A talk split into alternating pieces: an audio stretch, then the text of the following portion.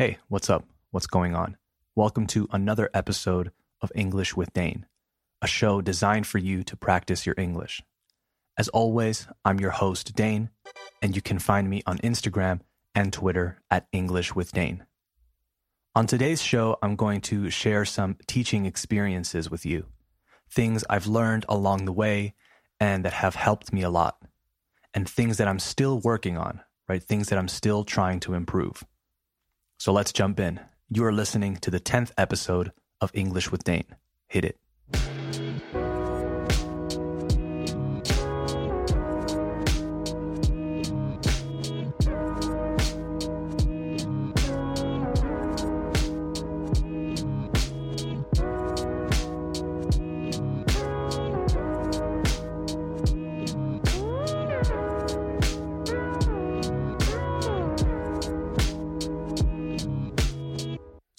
Had a conversation with someone who was just starting as a teacher, as a kids teacher. And they asked me for tips, right, for advice. And I only had around five minutes to talk to them. So it was very difficult for me to give them advice in five minutes without overwhelming them, right, without saying so much that they don't listen to anything. So I thought I would talk about it here, and then they could listen to the episode. So, this is for any new teachers, and maybe it will help some more experienced teachers too. I'm constantly learning from other teachers, some with more experience and some with less experience. And I think that this is a job that everyone does very differently. And it's important to adapt your techniques because you need to be ready to teach different types of students. So these are things that I've learned and things that I've realized over the years things that I've done wrong, things that I've done right, and things that have made my job more difficult. By the way, this is something that I've talked about before when I had a different show, but I haven't spoken about it here on English with Dane. So if you're a teacher, hopefully this helps. And if you're not a teacher, I still think that you can get something from this, that you can take something from this, maybe in terms of just dealing with kids in general. Oh, and I say kids, but really, I'm talking about children from ages like 7 to 17. So, kids, teenagers, or young adults, whatever you want to call them. I have different advice for different ages, but I think in general, it translates, right? In general, you can apply these things to most ages and even adults sometimes. But for now, let's focus on kids. So, the first thing I've noticed with new teachers is that they're often scared, right? Sometimes terrified of teaching kids. And I understand that a lot of those nerves are because they don't have much experience and speaking in front of a room full of people, regardless of the situation, so no matter the situation, can be very intimidating. Even if it's only kids, and sometimes especially if it's only kids. That's what happened to me the first time that I had to do it. I'm usually someone who is pretty good with kids, right? And it was a terrifying thought.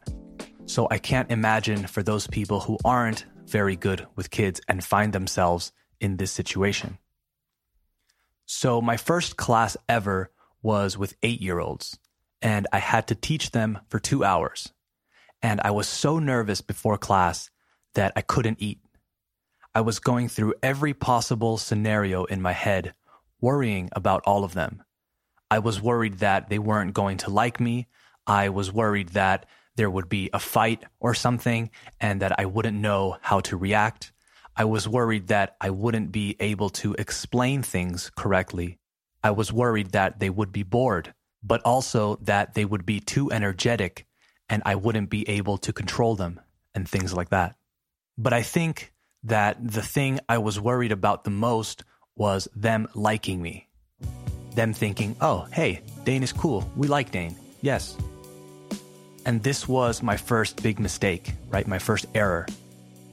As stupid as it sounds, I was so worried that I didn't realize that my job was to teach them. I went into my first class thinking that my job was for them to like me. And that was the advice that I gave my friend the other day. I only had a few minutes to give her advice, so I decided to keep it simple.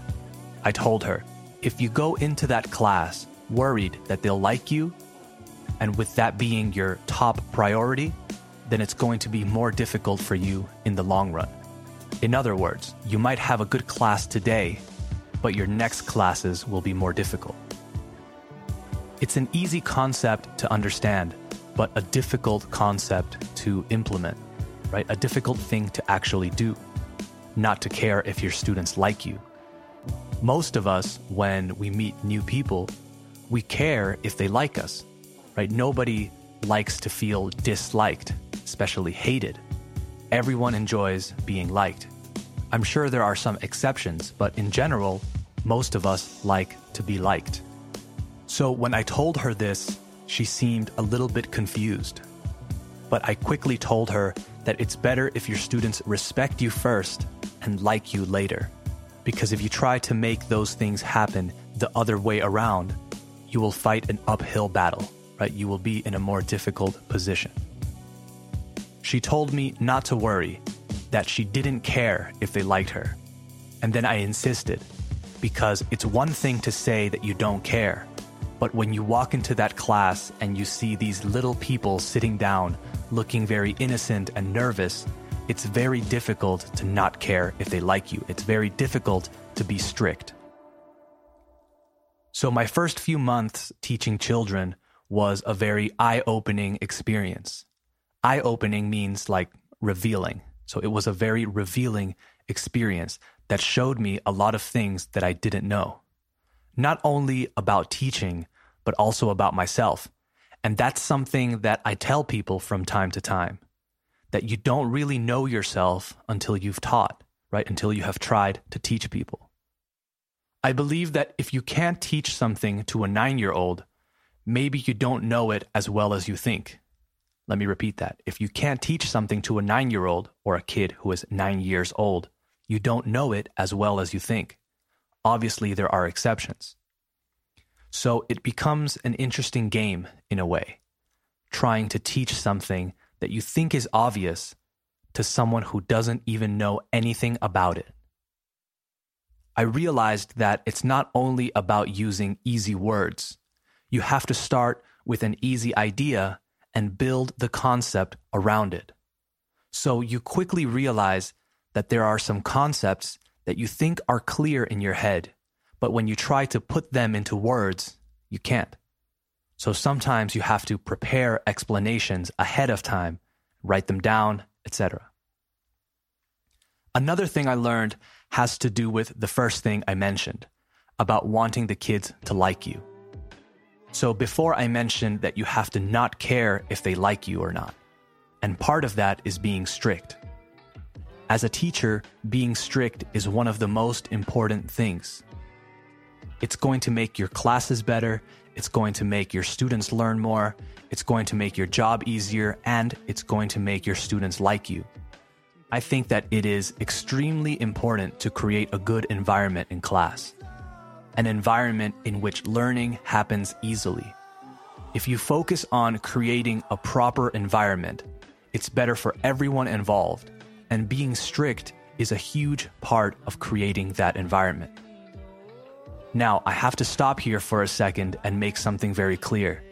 Being strict is not the same thing as being mean. You can be nice and also strict.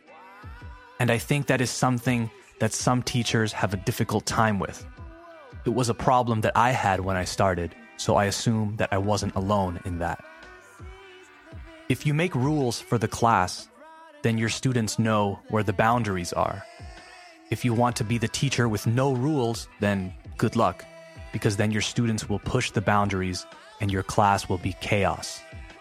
Chaos can be good sometimes, but if you can control it, right? Controlled chaos maybe an oxymoron, but you know what I mean.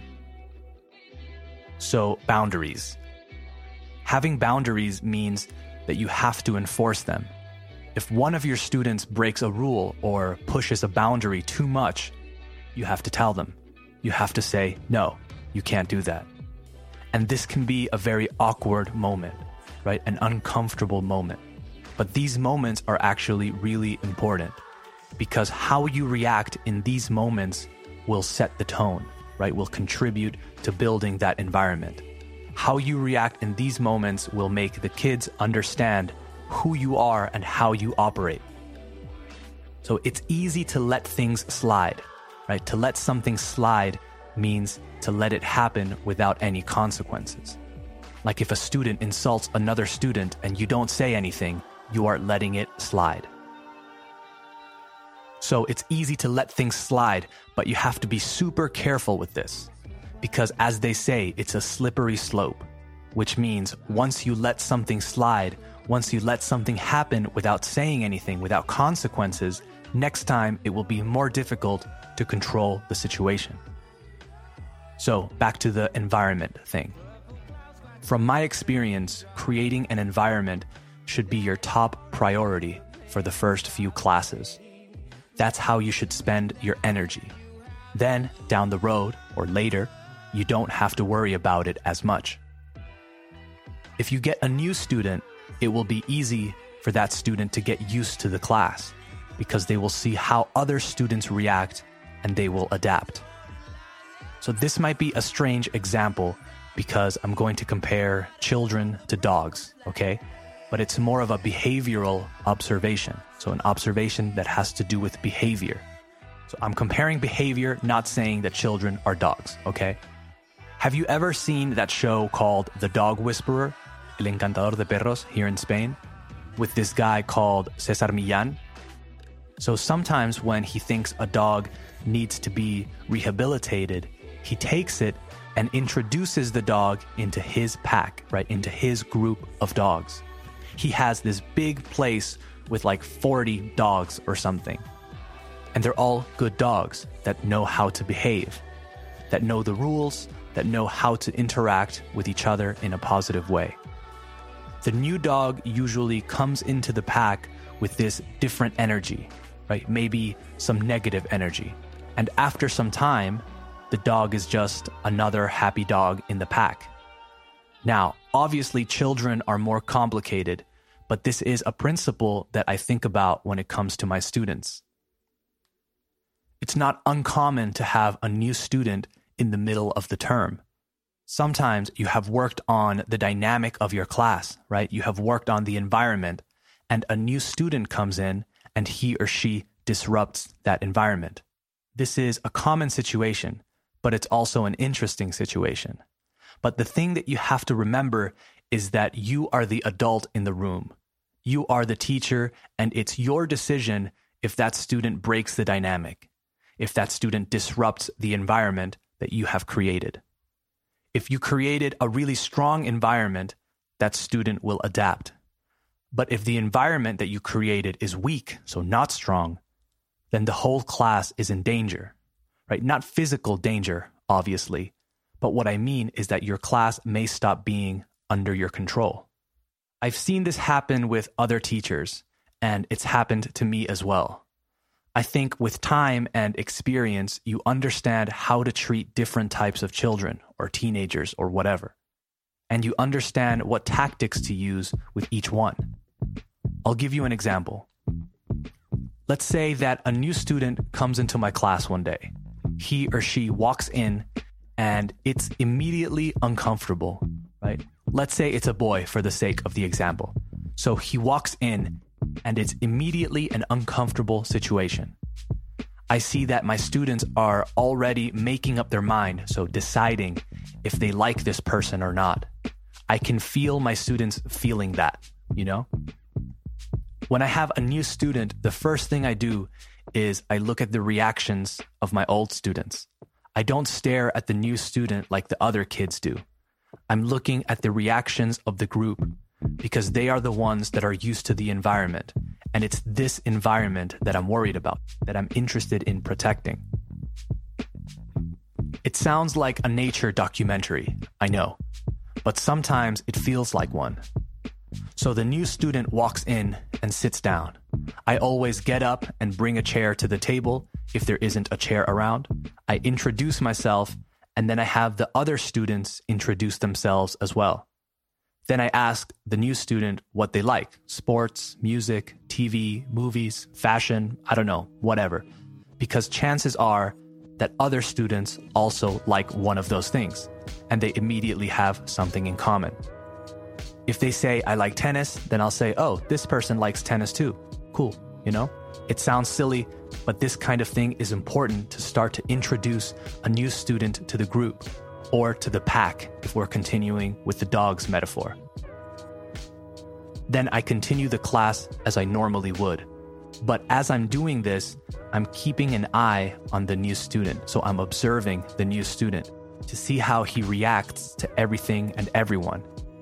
I can usually tell within the first five minutes or so, depending on the student. Now, if the student starts speaking out of turn or starts disrupting the class, I maybe let the first one slide because, you know, maybe it's nerves. Some kids react to being nervous by being disruptive, right? Like they're testing the waters.